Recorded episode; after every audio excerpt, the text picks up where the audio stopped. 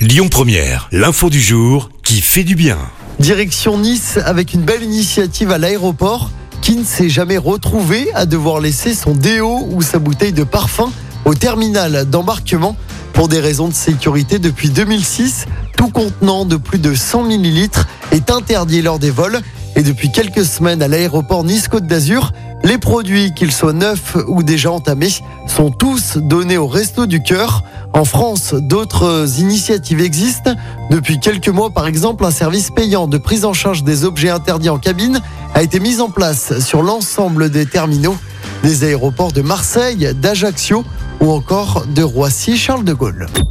Écoutez votre radio Lyon Première en direct sur l'application Lyon Première, lyonpremière.fr et bien sûr à Lyon sur 90.2 FM et en DAB+. Lyon